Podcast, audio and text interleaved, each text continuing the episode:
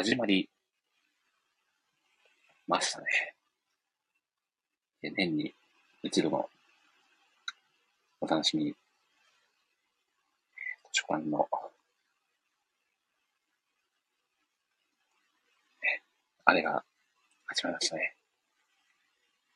例によってツイートをしてまいりますと。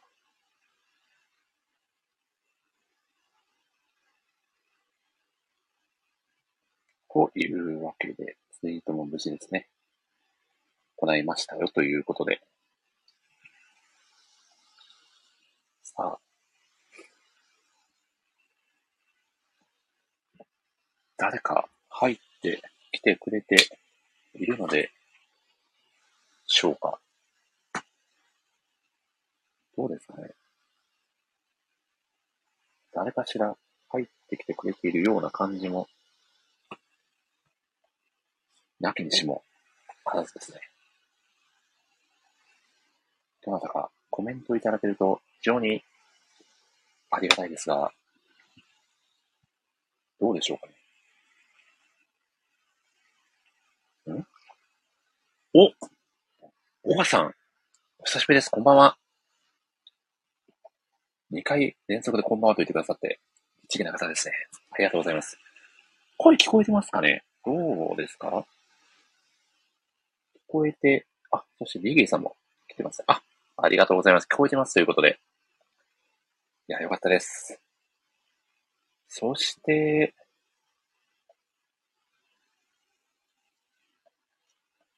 今日の主役と言っても過言ではない、あの方は来てくれて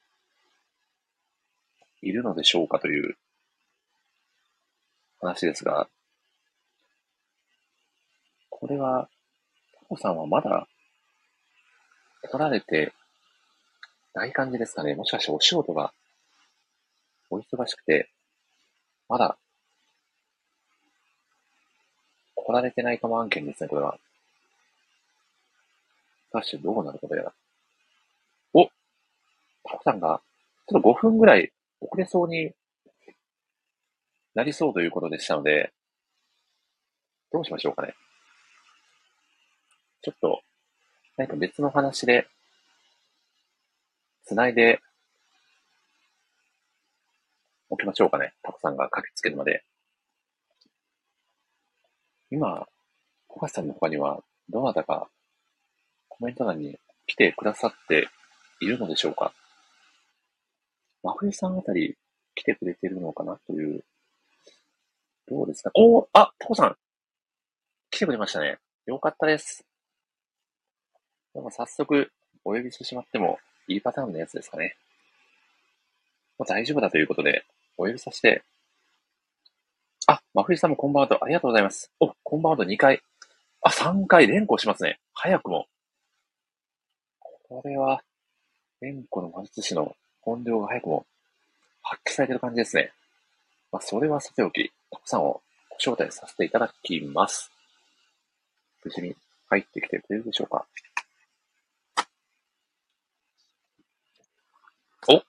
もしもーし。ああ、たくさんお久しぶりです。はい。お疲れ様です。お疲れ様です。声聞こえてますかね？はいはい。はい。聞こえてますよ。あ、大丈夫そうですか？よかったです。よかったです。はい。いやー、たくさんお忙しいんですよね。すいません。大丈夫ですか？いや、すいません。ちょっと出張であ、そうなんですね。ホテルにいて。あ、なるほど、なるほど。おはい。駅から走って今、汗だくな大変じゃないですか。こんな夏場に走らせてしまって、申し訳ないですね。いやいや、とんでもないです。そしてエアコンの電気、はい、あ、これ。はい。いや、なんでもない。エアコンの場所がよくわからなくて困ってるたくさんはい。今はわかりました。大丈夫ですかいや、すごい臨場感がありますね。えちなみに、タクさん、はい、あれですか？結構遠出されてるってことですか？出張ということは。いや、でも横浜ですね。あ、横浜なんですね。あ、横浜というか、神奈川ですね。はい、あ、神奈川県に。いやー、はい。もうなかなか、今も変わらずお忙しい感じですか？そうですね。まあ仕事だけで言えば、チェコの時より全然忙しいですね。はい、なんと、はい。そして、まあ、よくさんが来てくださいましたよ、たくさん。皆さんこんばんは。宮尾さん、こんばんは。いやー、嬉しいですね。ですね。なるほど。じゃあ、なかなかちょっと日本に帰って、お、そして宮尾さんも連呼されてますね。こんばんはと。やばい。伝播してますね。ちょっと連呼の魔術師が派生していってる感じがしますが、いや、タコさん、今日は、もうタコさんが、まあ、主演といいますか、タコさんにメインで語っていただく、あの座談会が、今年ももし、無事に行えるということで、非常に嬉しく。はい。聞こえてますか？あ、はい。聞こえてますが、ど、どうですか？大丈夫ですか？タコさんの声ははい。聞こえてるかと。はい。大丈夫ですかね？あ今、今大丈夫です。あ、今大丈夫ですか？ちょっとホテルだから Wi-Fi がはいちょっと若干弱いとか、そんな感じですかね？大丈夫ですかね？そうの可能性はありますね。な Wi-Fi るちょほどでますかね？ちょっと Wi-Fi 一回切るので、あ、承知しましたもかた。ら一回切れるかもしれないですけど。承知です。ちょっと待っておきますね。はい。大丈夫ですか？あ、ま大丈夫です今。皆さん、タコさんの声聞こえてますかね？大丈夫ですかね？聞こえてたら、聞こえてますとはい連呼していただけると、しました。ありがたいです。あ、さっきよりちょっとクリアに聞こえてるような感じが僕はおします。お、宮尾さん聞こえますと大丈夫ですね。よかったです。はい、ありがたい。いやー、では、タコさん早速始めちゃいますか。ゲストの方も控えておりますので、はい、そうですね。はい。承知しました。では、ね、夏場なんでね、まあ、水分補給しっかりとしながらね、楽しく、ゆるくお届けをしていきましょう。うん。うんはい。えーはいでは、ではまた後ほどお呼びさせていただきますので、はい、よろしくお願いします。はい。はい。えーでは、早速始めさせていただきます。えー全国1億2538万人の漫画好きの皆様、こんばんは。このラジオは、四国は愛媛県在住のアルパカ感満載の漫画好きである、私、森氏が、えー漫画大好きなライターさんや、漫画つながりの、えーお友達の方をゲストにお招きして、ただただ好きな漫画の話をするという、もはやライターがライティングそっちのけで、好きな漫画をネタバレ上等で語り尽くすタイプのラジオ番組です。えー改めてご挨拶をさせていただきます。漫画ライター歴約2年と10ヶ月。四国は愛媛県の片隅で漫画をいい感じの低音ボイスで語るタイプのアルパカこと、森下と申します。おすすめの図書館は、ストラホフ修道院図書館です。ストラホフ修道院は、チェコのプラハ、ストラホフにある修道院です。プラハのヨハネ司教であるジンドリック・ズリクとボヘミア公爵、ウラジスラフ2世によって1143年に創設された修道院です。神秘的な空間が広がるその光景は、図書館好きであれば、一度は訪れてみたい場所ですよね。あその他にも、ドイツのツットガルト市立図書館や、イギリスのジョン・ライランズ図書館もとってもおすすめです。まあ、僕どの図書館も一回も行ったことないんですけどね。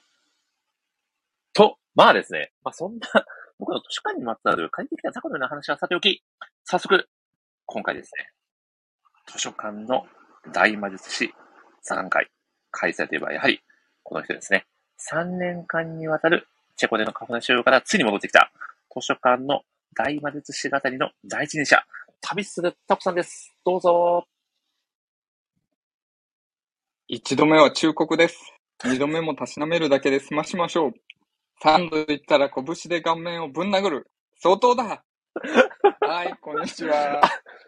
タコさん、こんにちは。こんばんは。いこんばやー、んは。あ、こんばんはですね。ちょっとこれはのっけからかなり、かなりアドレナリンが出まくってる感じですね。いやーそして、岡さんがそのセリフ超好きと。そうですね。あのセリフいいっすよね。珍しく怒る。そうですよね。あの表情の塩くん珍しくて、ねえ、あんな顔ってなかなか見たことがなかったんで、かなり僕も好きなセリフであり好きなコマになっております。ということで、ですね。はい、今回ですね、えーこのラジオ会を一緒にお届けしていただく旅するたくさんです。よろしくお願いいたします。はい、よろしくお願いします。よろしくお願いします。たくさん、今回はですね、まあ、約1年ぶりになりますかね。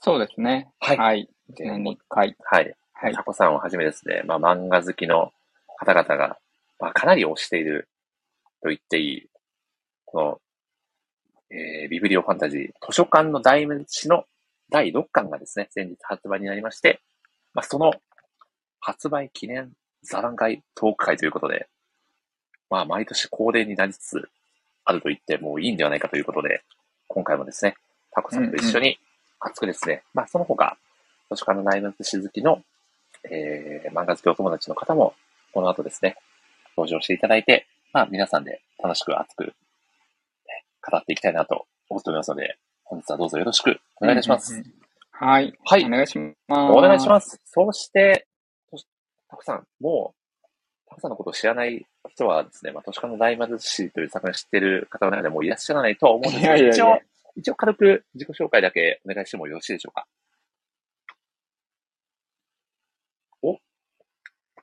なんと一瞬、タコさんの声が聞こえない。ああ、聞こえました。大丈夫です。タコと言います。よろしくお願いします。ます。えっ、と、この前、あ、今聞こえますか？はい、今大丈夫です。じゃあ、旅するタコです。よろしくお願いします。はい。えっ、と、この前までですね、チェコにえー3年間駐在にいたんですけど、えー今は普通に日本に帰ってきて、えー働いてますと。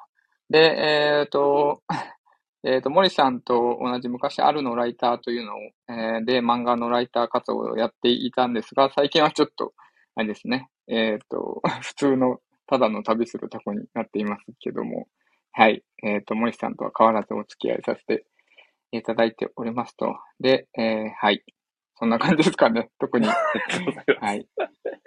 いやー、もはい。う、そうですね、もう変わらず、今もお付き合いできていることを非常に嬉しく思っております。はい。はい。はい。そしてはい。そしてですね、やはりタコさんといえばもうこの作品ということで、図書館の大魔術師、うんうん。タコさんのもう、まあ、好きな漫画は数あれど、その中でも本当にトップに。あると言っていいようなトップにいると言っていいと思います。はい。あー素晴らしいですね。なんか最近、もしよかったらこう図書館の大魔術師に関わることで何かすごいエピソードとかあったりしますか？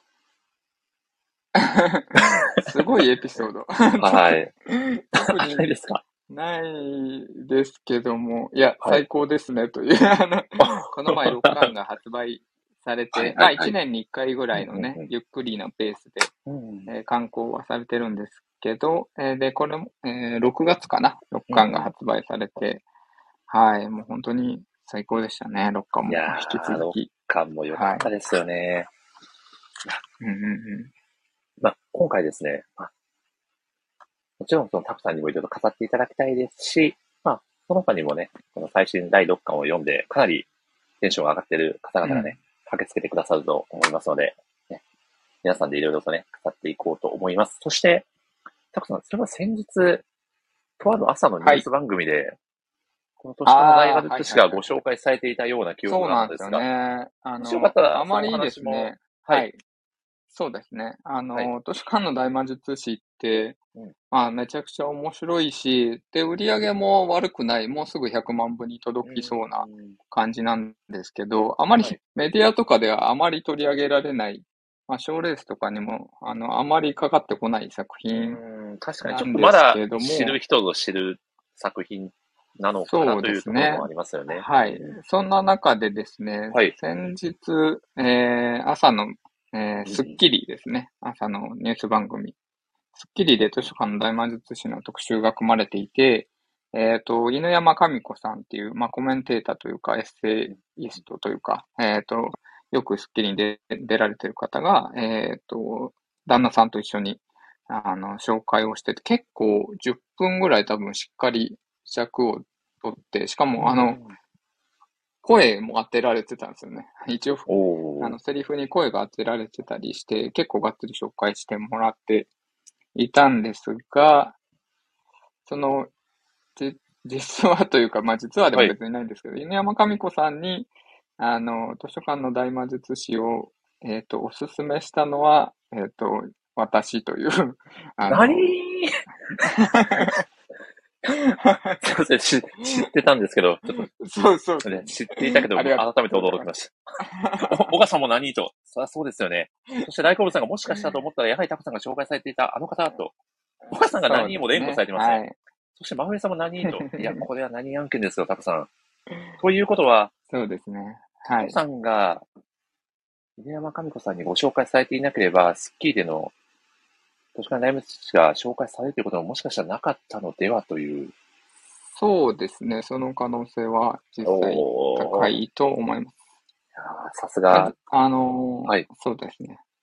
一年半ぐらい前のクラブハウスで、がすごく流行ってた時に、まあ、有名人の方がね、結構、あのー一般リスナーをこう、そうですよね。と交流をしてたりした時期があって、その中で犬山さんが、まあ、リスナーからおすすめの漫画をプレゼンしてくださいっていうので、うんあまあ、特集というか、そういうのをやっていて、まあ、その時に、まあ、たまたま聞いてて、はいちょっと行っちゃうか、つって行って、いやまあ、プーレゼンしてっていうなか感じなか、ですね。なかなかその場でちょっと行っちゃうから行けないですよ。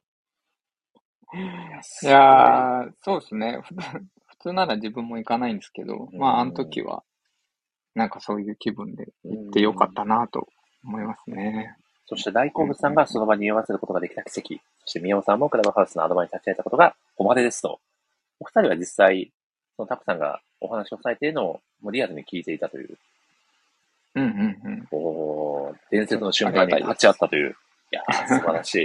いや、別に伝説では全くないですけど、まあ、たまたまその後、はい、稲山さんもツイートで、セドナさんかっこいいみたいなうことを、つぶやいてくれてたりしたので、はい、ああ、買ってくれたんだなと、気に入ってくれたんだなっていう感じでしたね。ー、すごい。いや、でも今日はそんな有識者の旅するタコさんと、投資家の大魔師のお話が ふんだんにできるということで非常に。記者では別にないです。いや、もう、いや、これも有識者と言ってしまって。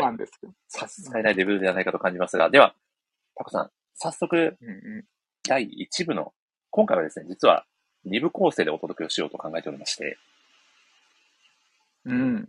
前半ではですね、はい。まあ、リアルバチェラーことあの方と、連呼の魔術師のあの方にですね、来ていただいていろいろとトークしていきたいなと考えておりますので、早速お呼びさせていただいてもよろしいでしょうか。はい、お願いします。はい。では、早速、えーお呼びさせていただきます。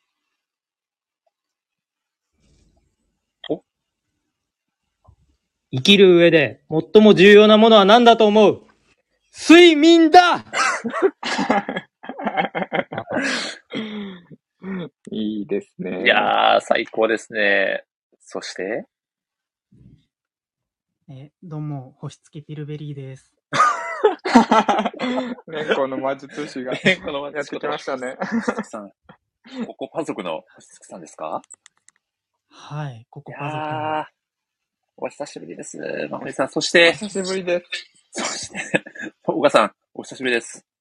お久しぶりです。いやーということで、第1部のゲストは、えー、大賀さんと鈴木真冬さんです。どうぞよろしくお願いいたします。お願いします。お願いしまいやー、嬉しいです。タコさん、来てくれましたよ、大賀さんと真冬さんが。す。いやー、ありがたいですね。ありがたいですね。いや、しかもですね、ちょっと。僕がゲットしてる最新情報によりますとですね、なんとですね、岡さんがですね、あの超有名番組のバチェロはい。レッテ2にですね、はい。オーディションで合格していたにもかかわらず、このモディシラジオの方を優先してわざわざそれを蹴って 参加をしていただいているという、もうどこかかわからないような情報をゲットしており本ます。当にちょっと迷ったんですけど、やっぱこっちが、いやー、なすごい。いや、まさかバチェロレッテを蹴ってモディシラジオを選んでくださる方がいると重は、要度すごいな 判断力大丈夫かという感じですが、岡さん、だ大丈夫だったんですか？多分睡眠があんま取れてなかったんで睡眠足りてないかも。そうですね。多分睡眠取れてなかったパターンのやつですね。バッキバキだった多んですよね。なるほど。いや、でも今日はいや、ですね。でも久しぶりに、はい。これできてはいは。いいや、岡さんもかなり、あの、6巻もちろん読んでくださってると思いますので、いろいろと飾っていただきたいと思いますので、本日はよろしくお願いいたします。お願いします。お願いします。そして、真冬さん。いお願いします。はい、や、真冬さんもね、前回の図書館大門通信で第5巻の座談会にも来ていただきまして、はい。その時もいろいろたくさんにね、ご質問だったり、こう、他の登壇者の方々といろいろと交流していただいて、さらにこう、作品の深みが増したんではないかなと思いますが、そうですね、僕以外皆さん詳しい方だったんで、うんうんうん、まあめちゃめちゃ勉強になりました。今日はですね、もうタコさんにも作品に関する質問だったらもうどんどんぶつけていただければ何でも答えていると思いますんで、ぜひね、さらにこはいう作品愛を深めて書いていただければと思いますので、よろしくお願いいたします。よろしくお願いしますお。願いいたします。いや、お願いします。では、まあ、早速なんですけど、やはりこう皆さんにまずこう6巻ですね、最新巻を読んでい、読まれた後のぜひ感想をですね、お一人ずつお伺いしたいなと。でまずはタコさんからいかがでしたか？実際、作品を読まれて。ー、そうですうんねうん。あの、ちょっと心配してた、心配というか別に、はい。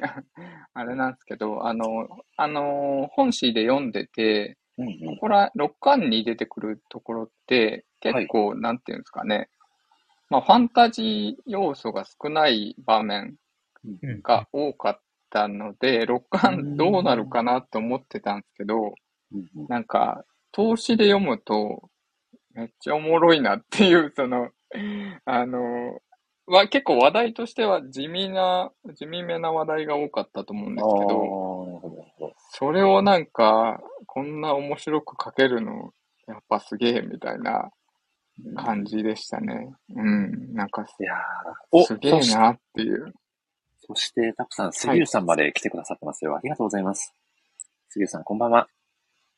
まあまあ、ただいまですね、図書館の大魔術師第6巻の感想をですね、皆さんで語っております。いや、確かに、たくさん僕もちょっと思ったんですよ。これを、このテーマを、こう作品にこう起こすと言いますか、漫画で表現するのってかなり難易度高いんじゃないかなという回も、6巻の中では描かれてたと思うんですけど、うんファンタジーでここをこんなやるか、うんみたいなとこなんですよね。それこそそう、種うん種族のね、こう、これまでの歴史だったり、まあうんう、んこう、それぞれの個人の主義思想だったり、なかなかこれテーマとして描くことを選択するのも勇気がいるようなそうですね。ね、うん部分じゃないかなと思うんですけど、それを見事に表現されている泉先生は、本当にすごすぎるなと。すごすぎますね。うん。うんいやーそので、か他つ、多分はいはいはい。今回結構伏線を張ってる感じの回が多多いなと思っていて、まあ、しおくんのあのね、出自だったりとか、あとうんうんうは、あのーソフィー・シュイムさんの話だったりとか、ちょっとこう、こう今後どうなんだろうみたいなところを結構張ってる感じがしたので、うんまあ、そこを描きつつ、あの重いテーマを描きつつ、ちゃんとエンタメしてるのが、すごいっていう感じですかね。うんはい。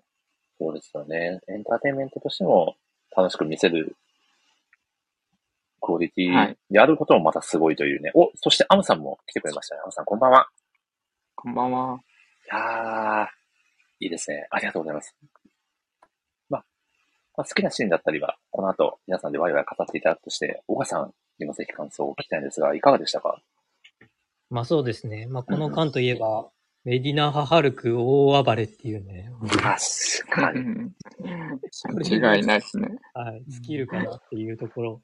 まあただ、あの、タコさんが言ったみたいに、この巻って本当に、なんて言うんでしょうね。あ、合間の巻というか、なんか伏線を散りばめて次につなげる巻だと思うんですけど、その中でも結構いろんな名言が散りばめられてたりとか、うん最後の引きであるとか、すごい楽しめる要素が詰まっているのは、やっぱりすごいなと思います。なるほど。そうですよね。確かに、こうちょっとこの次の巻だったりに繋がっていくような、まあ、ちょっとその谷間のと言ってしまったあれですけど、そういう意味合いも大きかったのかなとも感じましたけど、いや、そこはね、やっぱりこの見せ方が本当に秀逸だなということで、6巻もめちゃくちゃ楽しませていただいたなという感想ですが、真冬さんはいかがでしたか、そうですね。うんあの、石戸和先生が大好きになった回でした。うん。ああ、いいですよね。そうきっとこの後もっとお話のこと触れると思うんですけど、ちょっと今、小川さんが言ったみたいに、ちょっと母ルクさんがうん ちょっと大事件を起こしてしまって、で、その収集ではないですけども、まあ、先生である石戸は先生から、ちょっといろいろお言葉をいただくわけですけど、その時のセリフとかが本当に印象的でしたね。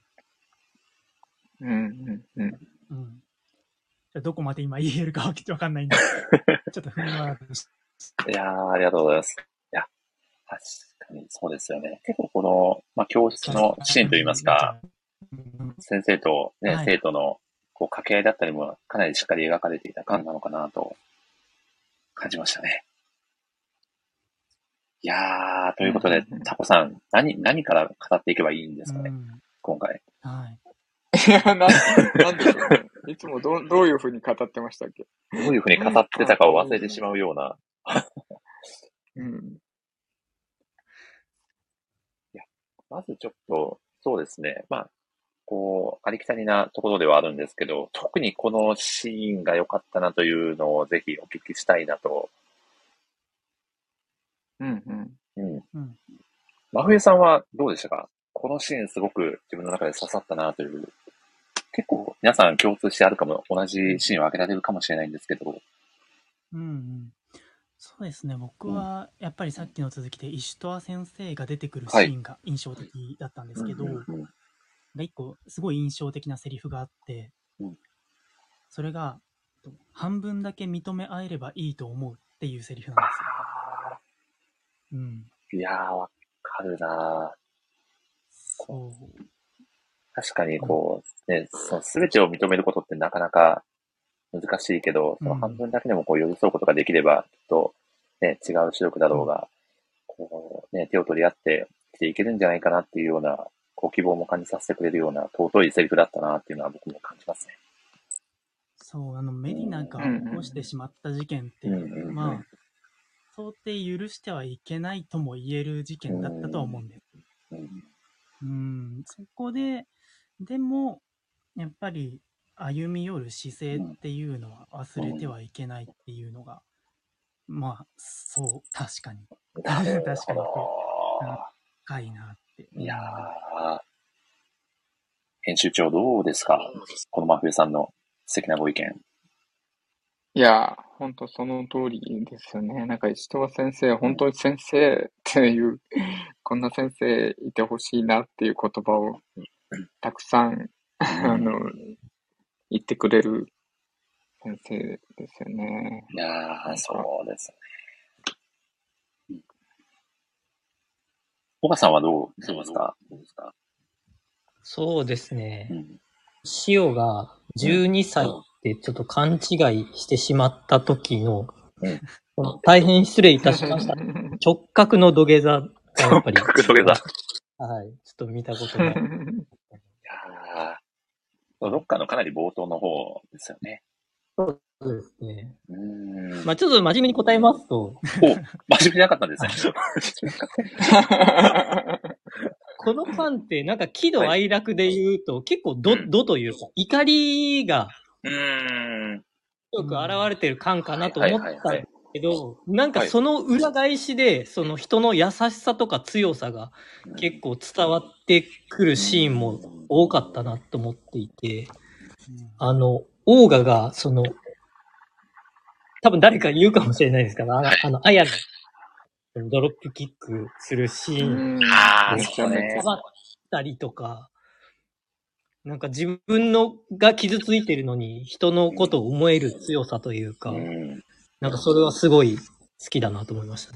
おー、素晴らしいですね。いや、ちなみに僕とタコさんもだと思うんですけど、大大顔しなんですよね。そうなん、そうですね。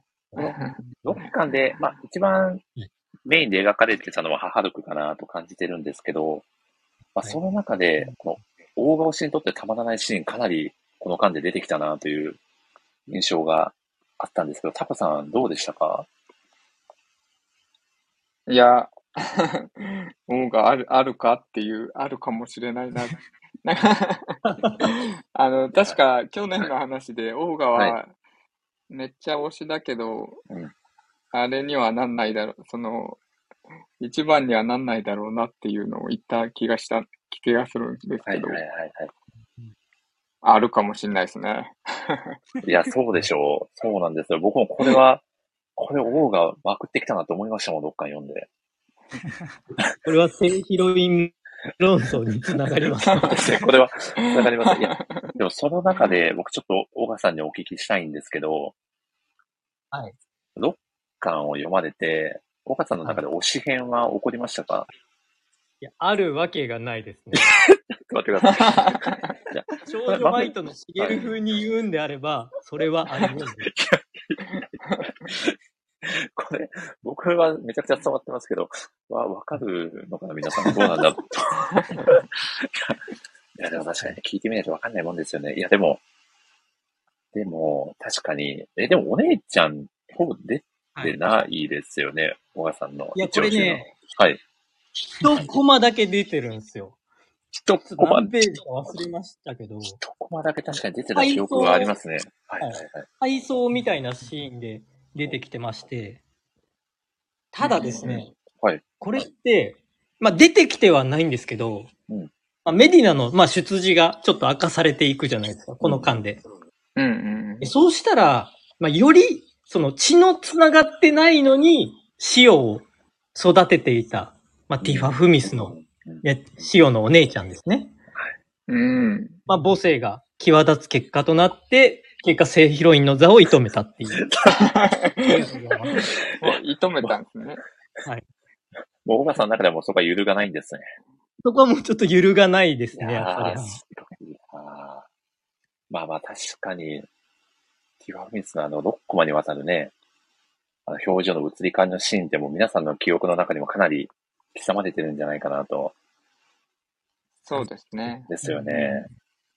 でも、スッキリで、あの、犬山さんもそのシーンを、あいや紹いやそうですよね。あ、そうなんでですよ。いや、しかもですね、でもその、でも、スッキリでフューチャーされてたのってそこで終わってたじゃないですか。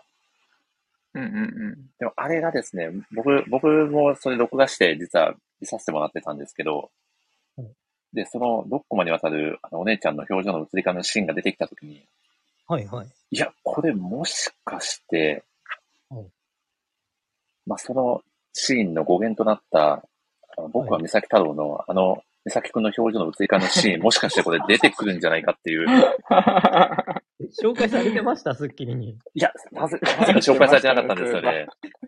ぼ僕は去年ね、すごく言ってたんですけど、あの、宮尾さんにはめちゃくちゃ刺さったんですけど、そこ以外で、だ、誰もその話をしていないっていう。なので、ちょっと、本当ですか ちょっとこれ、もしスッキリでそこまで紹介されてたら、かなりね、波紋を呼ぶんじゃないかなと思って、一人でドキドキしてたんですけど、はい、普通にそのまま終わっていったので、キャプツバ好きとしてはちょっと若干悔しい気持ちもあったりしますが、まあそんな話はさておきですね、たくさん。はい。はい。はいはい。あのーやはり、今日この6巻を、まあ、語る上で、この母ルクのエピソードっていうのは、なかなかこう外せないんじゃないかなと。そうですね。そこは絶対外せないですよね。うん。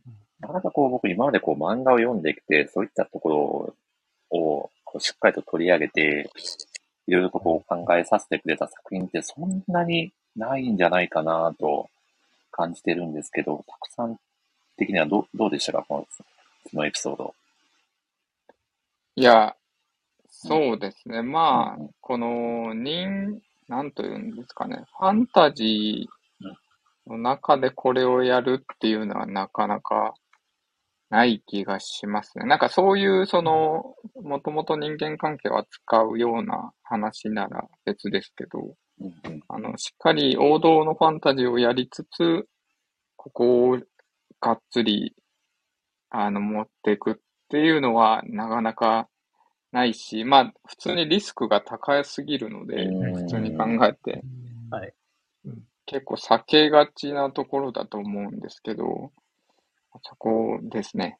しっかり書いてるの、やっぱすごいですよね。いやー、そうですよね。そどこ、どこまでのね、せこう、なんだろう、もう、もはやもう、もう一つの人類史というにふさわしい作品じゃないかなと思っているんですけど、そこまで描き切るんだっていうのと、あと、これ確か去年、小川さんが言われてたと思うんですけど、あの、はいラコタ族にも、う海側と山側です。なんかね、はい、はい。なんかそういった、そんな細かい設定まであって、ね、もうそんなところで揉めないでよみたいなこと言われてたような記憶があるんですけど、全く記憶ないですけどあ、。本当ですか？いや、僕はね、確か岡さんそうやって言われてた記憶があるんで、いや、まあ、そそこまで、ど、どこまで考えられてるんだろうっていう、ちょうど先日のね、フォーゼロスタジオでの配信もそうでしたけど、ねタクさんもね、あれ聞かれてたと思うんですけど、はい。世界観を作るのが好きと、やっぱり言ってましたね。世界を作りたいっていうのを。うんてましたね。その中でね、こう、つ月とね、太陽のお話とか、ああ、すごいなと思って、ファンタジーを構成する上でう、ん。そういったところにまで、ね、いや、あの4ゼロスタジオの配信めちゃめちゃ面白かったんで、いやそうですよね。多分アーカイブ普通に聞けると思うんですけど、はい、ぜひぜひ。そうですね。小川さん、真冬さんは見られてましたか？いや、それもしかして聞いてな、見てないかもしれないですね。本当に昨日、一昨日かな？え、あ、じゃあ絶対見てないっす。そうですね。一昨日ですかね。あの、あの、いつも通り毎年恒例で、あの、最後、まあ、鍵や、はい1ヶ月ぐらいで鍵やかに。戻されるんですけど、はい。その、そのと最終日に、あの、フォーゼロスタジオで配信をしてくれていて、あ、そうなんですね。はい。で、一応2部あって、1部は、あの、なんていうんですかね、ファンタジーにおける仏教用語論争みたいな、すごいな。これは、あの、図書館大魔術師に限った話じゃなくて、はいはい。あの、ファンタジー世界で、あの、毛さ切りとか、あうん。の、まあ、いわば、毛さって坊主の毛さだったり、その、あの、仏教用語とか、あと、キリスト教の言葉とかが出てくるのはうん、どうなんだ論争みたいなのが、ツイッターとかでうん、たまに起きるんだけど、それは、どう、どう解釈、まあ、えっと、泉先生はどっちかというと、作り手側はどう、その、あの、理解しとけばいいかって、どう考えとけばいいかみたいなところを、あの、自分なりの考えをおっしゃられてて、っっていうのと、まあその後反省会っていう体で、なんかどっちかというとそっちの方が結構いろいろ作品の話とかもしてくれてたんですけど、えええー、なるほどな、みたいな。え確かにな。います。アーカイブあるるんですよね。アーカイブあると思います。はい。うんあれ面白かったですねうん。もうこれは絶対、あその図書館の大魔術師に限らずに、うんはい、ファンタジーを見る上で、あ、こういうこと考えてんだなっていうのがわかるところなので、はい、面白いですね。論争みたいなことなんですかね。あ、そうそう、じゃがいも論争も、あの、うんその中で話してた。うんああ、なるほど。あ面白いやつですね。はい、じゃがいも論争っていうのは、あの、一応説明すると、その、中世風の世界でよくあると思うんですけど、うんあの、中世風の世界で、あの、じゃがいもがよく出てくる。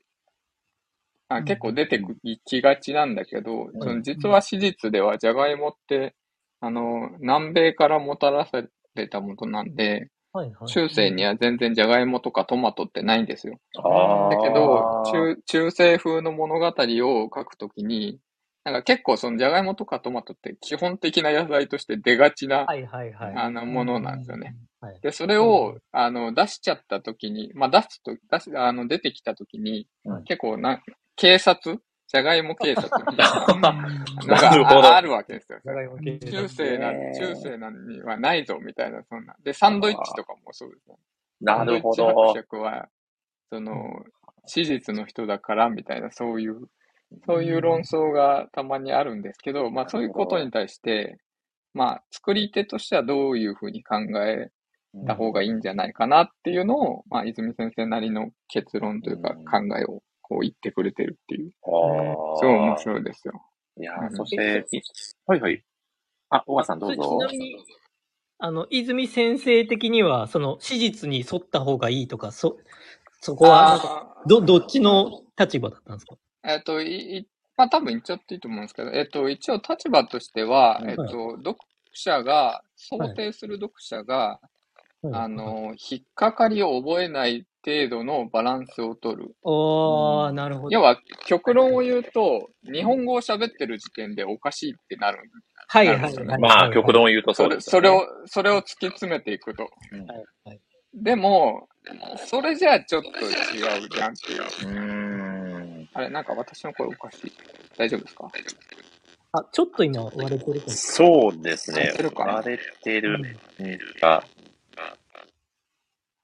っと一回。今大丈夫かな？じゃあなんか、なんか音すごいことになってます。そうですね。あ会じゃあ、はい。じゃはい。うんあ、イヤホン取りますね。そうですね。ちょっとタコさんが、こう、思念で直接話しかけてきてるみたいな感じの。ちょっとマナが溢れ出うんた。そうですね。い今、イヤホン外したんですけど、どうですか？今大丈夫そうな感じがしますね。はい。はいイヤホンない方がはいいと思います。大丈夫です。わかりました。あじゃあ、ありえっ、とがとじゃあ続きで言うと、極論でいくと、じゃあもう日本語もダメじゃんと。うんうんで、うん逆に言うと、なあの、もう面白ければ何でもいいじゃんっていう考えもあって、なるほど。で、まあ、読者側は自由にしていいと。それは読者側の自由だから。うんだけど、作者側がそれを気にしすぎると、うんうん。あの、難しいんですよね。なるほど。うんで、えで、じゃあどう考えるかっていうところでいくと、あの、やっぱ、引っかかる、ノイズになるようなところは、うんやっぱ、避けた方が良くて、だけど、あまり、あまりにオリジナルの言葉を、その、作り出しすぎると、はいはいはいはい。あの要は分からなくなる。はいはいはい。逆に言うと、その、読者が入りきれなく、あの、うん逆逆の引っかかりになっちゃうっていうところで。うん例えば、まあ、ちょどこまで配信内容言っていいかわかんないですけど、あの、お金とかって大体オリジナルなんですよね。はいはいはい。ああ、実際言われてましたもんね。配信の時。はいなはい何円とか使わずに何、何ちゃらっていうオリジナルで、そこはもう想像ですぐ補えちゃうところで、だけど、まあ、その個人名とか、やっぱ国名とかがあまりにはっきりしすぎちゃうと、人によってはこう引っかかっちゃうから、うん。まあそこの、じゃあそれが子供向けの本なのか、はいもう、もうちょっとその、マニア向けというか、こうファンタジー好きな人に向けての本なのかみたいなうん感じで、またそこも、その選ぶ必要があるみたいな。うん。要はどこにフォーカス、その雰囲気とリアル、うんリアリティのバランスを取るみたいなところが、を考えなきゃいけない。っていうことを言ってて。ーやっぱね、泉先生の配信もめちゃくちゃ面白かったんですけど、タコさんの今のお話もめちゃくちゃ面白いですね。いや、まあ、自分、この話マジで井口先生のこの話そのまましてるだけなんで、いや、いや、さすがの、アーカイブをさすが有識者です。ね。聞き入っちゃいますよね、タコさんの語りは。そしてそ、こで宮尾さんも、うん、さんもめちゃくちゃすごい配信でしたね、とコメントくださってますし、アムさんもね、配信アーカイブで聞きましたと、めちゃくちゃ面白かったし、個人的にすごい勉強になりましたと、コメントをくださっておりますね。そううんうんですよね。なんか、それで私ちょっと思ったのが、えっと、はいなんだっけ、名前が難しいんだけど、ヘテロニア・リンギスティカみたいなはいがあるじゃないですか。ちょっと名前が合ってるかわかんないですけど、あれって、それをマジでやってるんですよね。ファンタジーよ、あの、リアリティ寄りで。あの、本当にうん登場してくる人物たちの喋ってる言葉、最初主人公がわからないんですよ。うんで主人公はり言語学者としてそれをなんかコミュニケーションしながら、なんか解析していく感じになってるんへですよね。テロゲニア・リンギスティコ、一種族言語学入門ってやつですか？そうです。で、もうまあタイトルからもうそこがメインなんで、あの、その面白さなんですけど、多分そこ、に面白さを見出せない人にとってはめちゃくちゃ読みづらいああ。まあ、難解ですよね、それは。そう、あの、やりとりがよくわからない。で、主人公もよくわかってないんで。だからそそこを徐々に徐々にこう見つけていくっていう面白さを楽しむ本なんですけど、まあだからファンタジーのバトルとか、そういうストーリーを楽しみたい人には多分あんま向いてない。だからそういう、それはでもそういう作品だからよくてっていう感じですね、多分。なるほど。そこら辺の、バランスを取るみたいな話をされてます。うんはいです。タコさんのファンタジー講座みたいなお話になってますね。いやいや素晴らしいな。図書館の授業みたいですね。えごめんなさい。ね。何様の立場で言ってるんでしょうね。いやー今日の授業も最高に楽しいですね。いやーありがとうございます。いや、ちなみに、真冬さん、どうでしょはい。うやはり真冬さんといえば、はい。連呼の魔術師の印象が非常に強いんですけど、はいこう読感の中でかなり連呼したくなるようなワードだったりとか、ワード引っかかった。はい、引っかかったセリフだったりとかってありましたか、セリフはまあ、さっき言った石川先生のセリフなんですけど、うんそうですね。僕が大好きなキャラクターが出てきてるので、ぜひ見てほしいなとは思いましたね。あ出てきてますよね、ちょっと。そうなんですよ。あの、名前は出てこないんですけど、うんうん。読んでる人なら絶対に、あって思うタイミングで、ちょっと注目してほしいキャラクターがいるんで、後ろ姿ですよね、メインは。そうですね。まあでも、うん。本編も結構大きく関わってくる。うんまあキャラクター自身はそんな関わってこないんですけど、キャラクターがいる場所が本編に関わってくるんで、ちょっとぜひ見てほしいなっていうところはあります。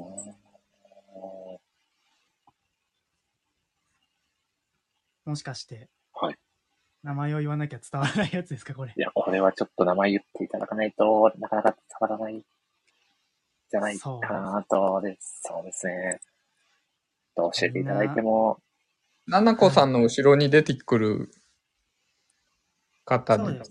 すよね。そうです。あの、あの、ゴコパ族の大英雄。名前ぜひぜひ。そんな貯めて言うことではない。逆に言いづらくなっちゃいますよ。別にね、名前、あの、キャラクターのちゃんとした名前なんで。そうですよ。うんうん何もおかしなことはないですはい。はい。あの、そうですね。あの、ピリピリベリーさんを。よね。早い。早すぎる。はい。一息で。さすがだなやっぱりぜ。前の巻からピピリピリベリーさん出るかなっていうのすごい気になってたんで、そこでようやくピピリピリベリーさん出たっていうことで、皆さんにもピピリピリベリーさん見てほしいなっていうのは、すごい思います。どんだけ言えばその速さになるんですかいや、すごいよ、本当に。その名前を言ってる間だけ、真冬さんのあの、会話のスピードが劇的に上がってる感じがするんですけどね。まあ、ここパ族みんなこれでできるんで、ああ、なるほど。スタンダード僕ならでは。はいスピオンさんが連呼の魔術師の本領を発揮とコメントされてますが、さすがですね。これ、真冬さんももしやココパ族なのでは説が僕の中では、アイコンもね、ちょっとたくさん、そんな匂いしませんか？はい。いやーししますよ。常人には言えないですよ。そうですよね。あの、ぜひどこに出てくるかっていうのをちょっと楽しみに見ていただきたいですね。そういったところもね、作品のね、非常に楽しみの、大きな楽しみの一つになっているというお話でしたね。いや、ありがとうございます。ありがとうございます。ちなみに、どうですか？せっかくの機会なので、有識者のタクさんに何か聞いてみたいこととか、小川さん、真冬さんございませんか、よし。うんうん。そうですねう。んなんかタコさん的にここ意外だったなっていう伏線とかあありました？あ、ああ、意外。なんか回収した部分でもいいですし、こここれから続くんだろうな。さっきちょっとお話しされてましたけど、なんか追加であったら聞きたいなと思います。ああ、な、なん、なんでしょうね。意外と言われると難しいですが、えー、なんでしょうね。すいません。な難しい質問っす。難しい質問してしまいましたね。なんか、そうやっぱり読んでて難しいなっていう印象も未だにあるんで、うんうん。うん。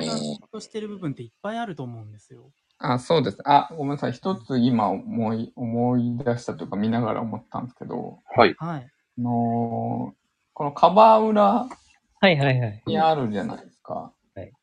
で、えっと、まあ、あの、本誌には載ってない情報が載っていて、で、こ今回、ソフィーさんの旦那の話が少しだけ出てきて、うんうん。うんいずれ皆で移住する場所に先に行って探検してくれてるのっていうのがはい、どこのことを指してんのかなっていうのを、うー。うんん、なんか、どこの、なんか、その、もしかしたら、あの、森、あの、立ち入れない場所の話なのか、うんそれか別の大陸の話なのか、どうだろうなっていう感じですかね。これ結構意味深な4コマっすよね。ですようね。んそうそうそう。うん。移住するってことは、今の場所が住めなくなるってことか、とか。うんうんうん。う。うんん。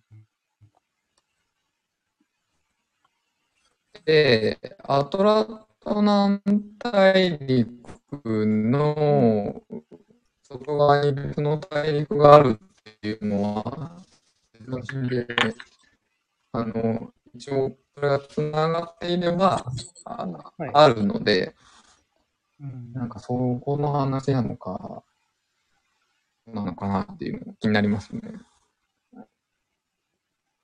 うん。そこはちょっと気になってます。あありがとうございます。僕、電子で今読んでるんですけど、うんうん。電子4コマないかもですね。あれ？はい。あれなんか多分最後に、今後、あれいや、確かに僕も電子なんですけど、多分4コマなかったですね、おそらく。紙だけの点では。あここの、はい。あら。あら、紙の可能性はありますね。ちょっとわかんないですけど。意紙外、な発見ですね。紙で買わないとダメなやつですかね。確かな、違う。これは、でも紙で買いたい作品ですよね。いやそうなんですよね。ね紙でうん。買うべきであろうという話はよくされている印象ですが、確かに、カバー裏がわかんないんですよね。確か以前もそういう話、たくさん、山岡さんされてたような記憶があるんですけど、そうなんですよ。えっと、えで、され、ついてなかったんですけど、なんか6巻からついてるですよね。と思ったけど、はい今見たらついてないかも。え、どういうことですかタコさんにだけ見えるみたいなやつですかあ、わかんない。あ、いや、6巻からついたのはついて、私特徴も取ったんですよ、その時に。あ、おついてると思って。でも今見たらついてなさそうな気がするな。え幻だったかもしれない。幻の、そんなことあり、幻のスクショ。なんか、あれ、光の屈折で見えなくなるケルベロスみたいなやついましたよね。あ、そういう、光のマナ使ってるね、誰かが。それと同じ感じですね。そんなことが起こるとは。え？すごいな。な、ないですね。あれ？本当にない電子版にはおそらくない。うん。うん。それで私、なんかツイッターのつぶやきでも見たんですよね。なんか、はい。あの、今回は私紙で先で買ってて、で、ツイはいッターを見てた時に、電子で特典ついてるわって言ってる人がいたんで、あ、ついてんだと思って見たらついてたんですよね。でも今見たらついてないです。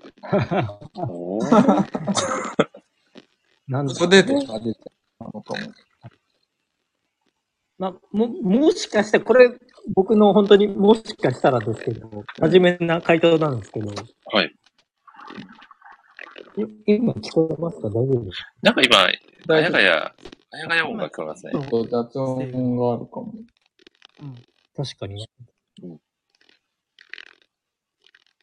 誰か、誰かが、あ、大丈夫ですかね。あ、今、今大丈夫収まりましたあね。大丈夫です。はい。固まりましたね。はい一応。めっちゃ真面目な話すると、可能性の話ですよ。はい。今はい固まりました。はい。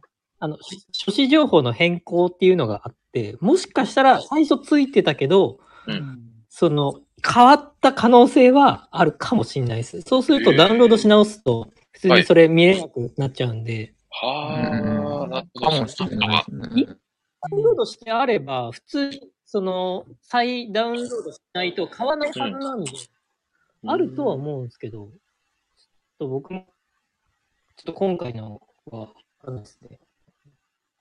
あ、えっとね、今ちょっと面白いのが、はい。あの今、携帯の Amazon のアプリから見ると、ありますね。若干タコさんの音声がはい宇宙空間寄りになってる Amazon のアプリから見るとないですね。なんと。おっとそういえば、あれですね、タコさん。なるほど。なんでしょうね。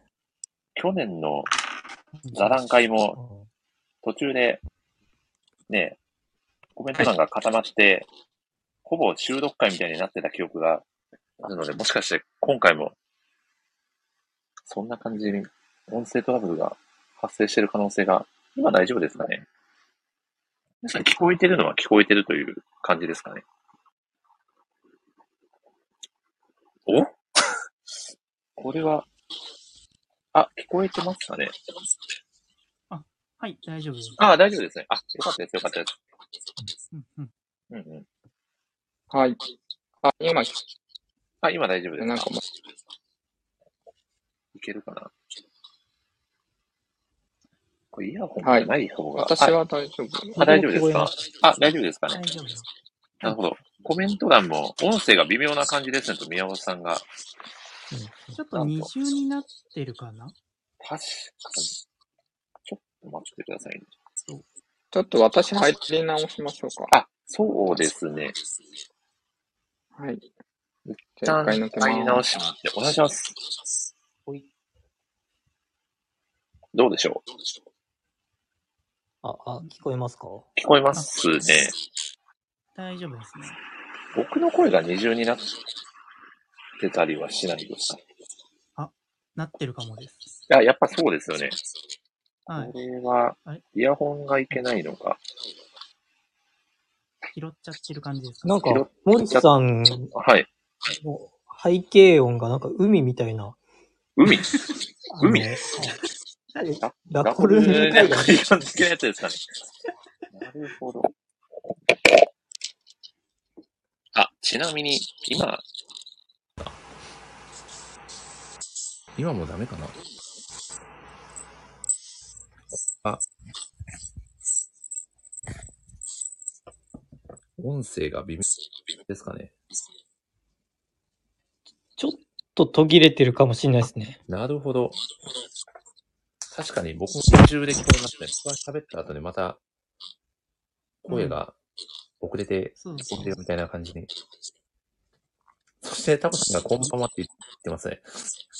なんか、二窓で再生してるみたいな あなあるほどの感じあ。ります。これ一旦立ち上げ直した方がいいかも案件な気がしてきましたね。久しぶりに。タコさんも二重に聞こえるかもですっ。ぱそうですよね。うん承知しました。じゃあちょうど1時間なんで、一回立ち上げ直しますので、はい。また後ほどお会いしましょう。一旦失礼いたします。はい。